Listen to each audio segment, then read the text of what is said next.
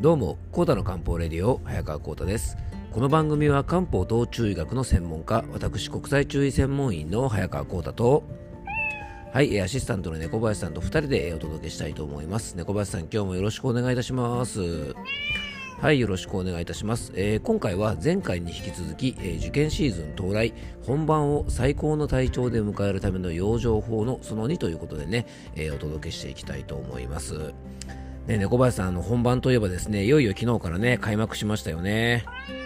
うん、あのね、高校ラグビーですね、いわゆる花園というやつですよね、花園がいよいよ開幕しましたね。はい、あの僕のですね出身校であるねあの学校もですね静岡県代表としてですねあの今年ね見事あの花園に出場しまして、えーとね、1回戦をね見事あの勝利をしたんですよね、猫林さんね、めでたいことですね。でね、あのまあ、花園といえばですねやっぱり思い出すのがね僕らの世代だとやっぱりあのスクールウォーズですかねやっぱりね。イソップってやつですね猫林さん知ってます？うんまあ、猫林さんもね、まあ、その世代だから多分スクールウォーズ知ってると思うんですけどもあの今ね Amazon プライムでも見れるのかな？あの僕もね、えっと、去年だか今年だかね一回見直してですねなかなかあのいいやっぱりドラマですね改めて見るとねもう魂が震えますね。あの頃のですね、あの大英ドラマってね、皆さんご存知でしょうかね。あの大英というね、スタジオが作ってる、ね、ドラマでね、いわゆるあのスクールウォーズみたいなね、ああいう感じのドラマとかですね、結構当時からするとね、こう結構ドロドロしたところもあったりしてね、非常に面白いドラマで、小学生時代の頃夢中になってみたんですが、そう大英ドラマといえばですね、あのキョンキョンが出たね、あの少女に何が起こったかっていうドラマ知ってますかね？そうあのキョンキョンがですねあのキョンキョンって言ってもあれですよ。あのアーユルベーダのね京子さんのキョンキョンじゃなくてですねあの小泉京子さんの方ですよ。はい。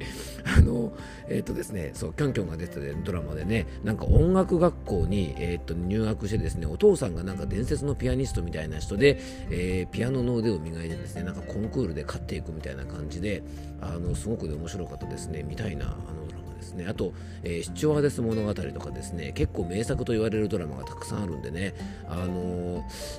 早くねねなんかネットとかで配信されるといいですね。ネットフリックスとか Amazon プライムでたくさん見れるといいですね。楽しみだな。はい。えっ、とね今日はこんな話がしたいんじゃなくてですねえっ、ととにかくねあの僕の母校のねラグビー部がですねあの本番でね見事勝利したということでね僕もあの小学校から高校までね12年間かえっ、とラグビーやった人間なのでねあの母校のラグビー部のね勝利をね願ってですね、えーまたねしっかり応援していきたいなと思います、えーそれではコータの漢方レディオ今日もよろしくお願いいたします。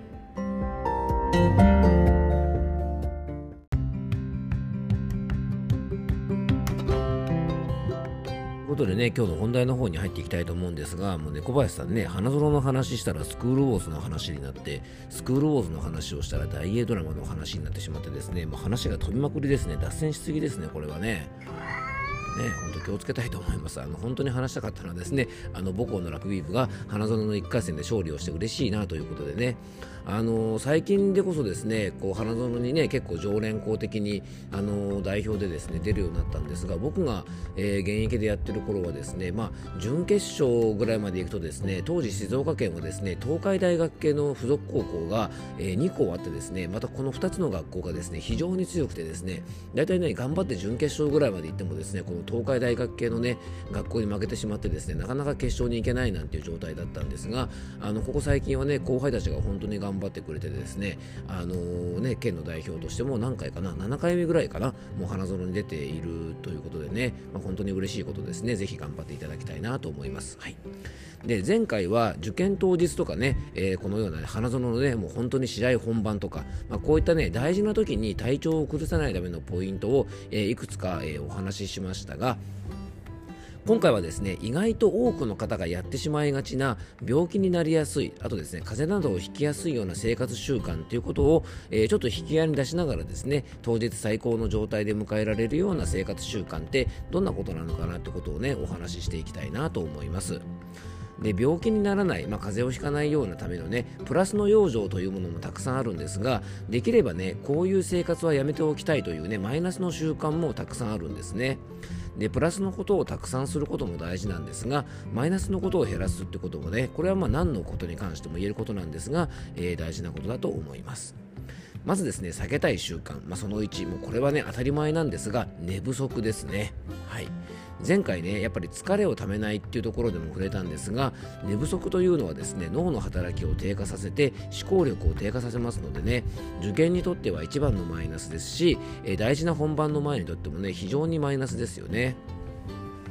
で寝不足の状態で脳がきちんと働いてないとですねせっかく勉強した内容も頭に入りませんし、えー、集中力も低下して机には向かっていてもですね非常に効率の悪い勉強法などになってしまいます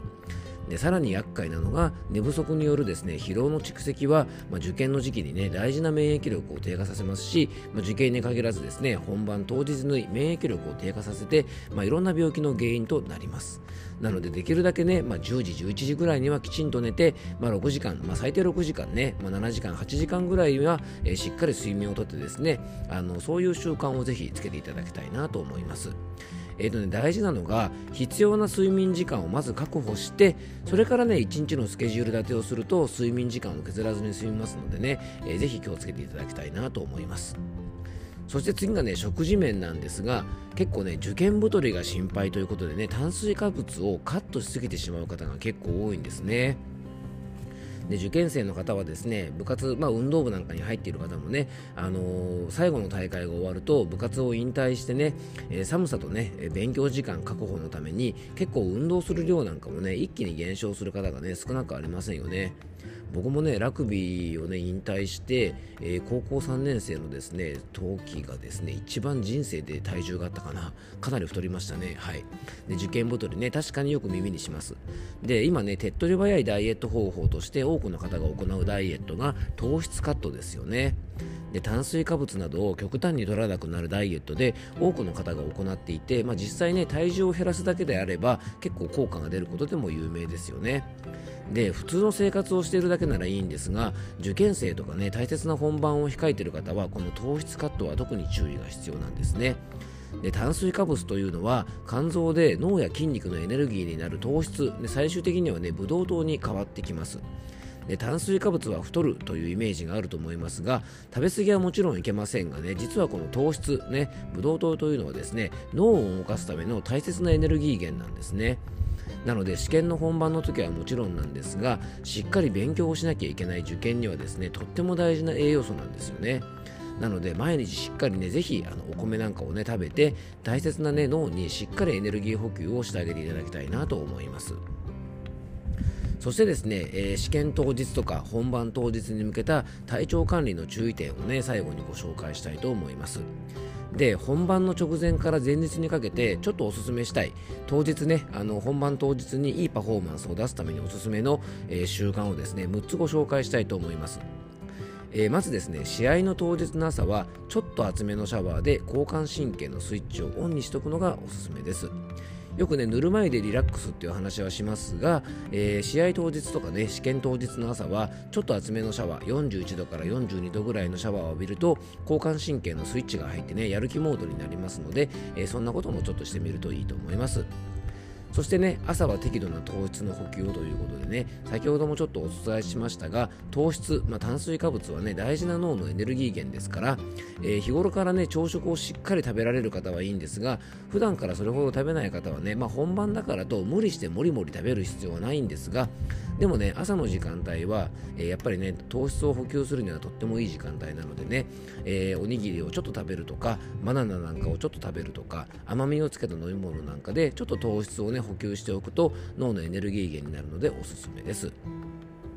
そしてねお昼ご飯も非常に大切で、ね、お昼はもちろんねあの勝つためにカツ丼とかっていうわけではなくてですねやっぱりね消化が良くて午後にもねしっかり脳が働いてくれるような、まあ、おにぎりがねやっぱりおすすめかなと思います。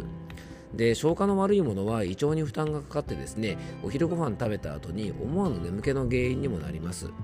でおにぎりはですね具にあの鮭とかツナとかねそういうタンパク質豊富なものを入れることで非常にバランスの良い食事にすることができますから、えー、がっつりね重たいお昼ご飯食べなくても大丈夫なので、えー、試験などの合間にねちょこちょこっとこう補給できるおにぎりは、えー、結構おすすめです。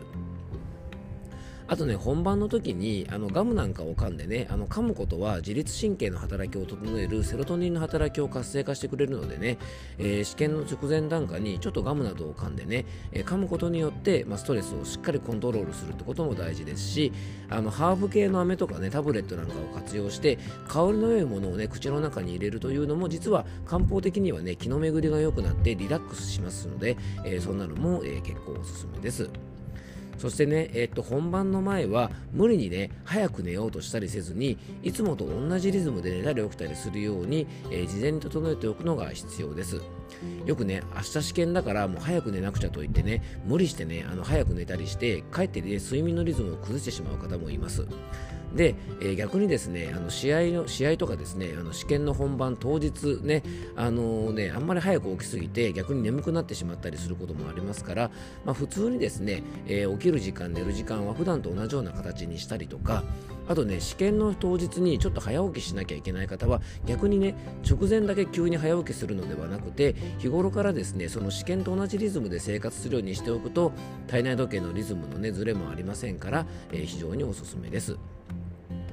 最後のお風呂でね先ほど本番直前は厚めのあったかいシャワーを、ね、浴びるといいなんて言いましたが寝るときですね夜はゆっくりとねぬるめのお風呂に入浴すると睡眠の質がねあのかなり向上しますので、えー、夜はゆっくりと、えー、ぬるめのお風呂に入ると。で朝はちょっと厚めのシャワーを浴びるってことでね、えー、最初と最後ちょっと入浴に関する養生法でしたが、えー、こんなことをご紹介させていただきましたのでね、えー、ぜひですね試験の本番当日ね大事な本番当日にいいパフォーマンススができるようなね、えー、養生ということでね、2回に分けてお届けしましたので、えー、少しでも参考になれば嬉しいなと思います。最後に僕からご案内がありますので、よかったら最後までお付き合いください。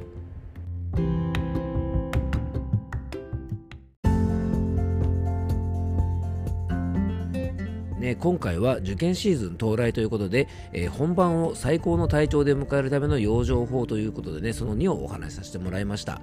えー、っと、冒頭ですね、えー、っと、僕の母校のね、ラグビー部が、えー、花園の初戦を勝ったということでね、ちょっと嬉しくてね、そんなラグビーの話とかね、えそこにまつわってですね、ドラマの話とかで脱線してしまいましたがね、あの、ぜひ後輩たちもね、あの、またね、2回戦最高の体調で迎えられるようにね、ぜひ、あの、コンディション整えてね、頑張っていただきたいなと思いますし、えこれからね、受験を迎える方なんかも当日にね、せっかくここまで頑張ってきたので、いい体調で迎えられるようにね、えー、ぜひね、今回の2回の話が皆さんのお役に立てば嬉しいなと思います。思いますえー、最後に僕からご案内です、えー、この番組ではあなたからのメッセージやご質問、番組テーマのリクエストなどお待ちしております。メッセージやご質問は番組詳細に専用フォームのリンクを貼り付けておきますのでね、えー、そちらからよろしくお願いいたします。えそしてね、ノートのオンラインマガジン、早川幸太の漢方ラボでは、え私、早川幸太が人生を楽しむための漢方的養生法を中心に、心と体の健康のサポートになる記事を毎日投稿しております。えー、無料の記事も投稿しておりますが、えー、1つ100円の有料記事の配信もしておりまして、このね、ノートのオンラインマガジンは月額500円のね、有料マガジンなんですが、登録してもらうと、すべてのね、有料記事を、えー、読み放題ということでね、読むことができますので、え興味がある方はぜひ覗いてみてください。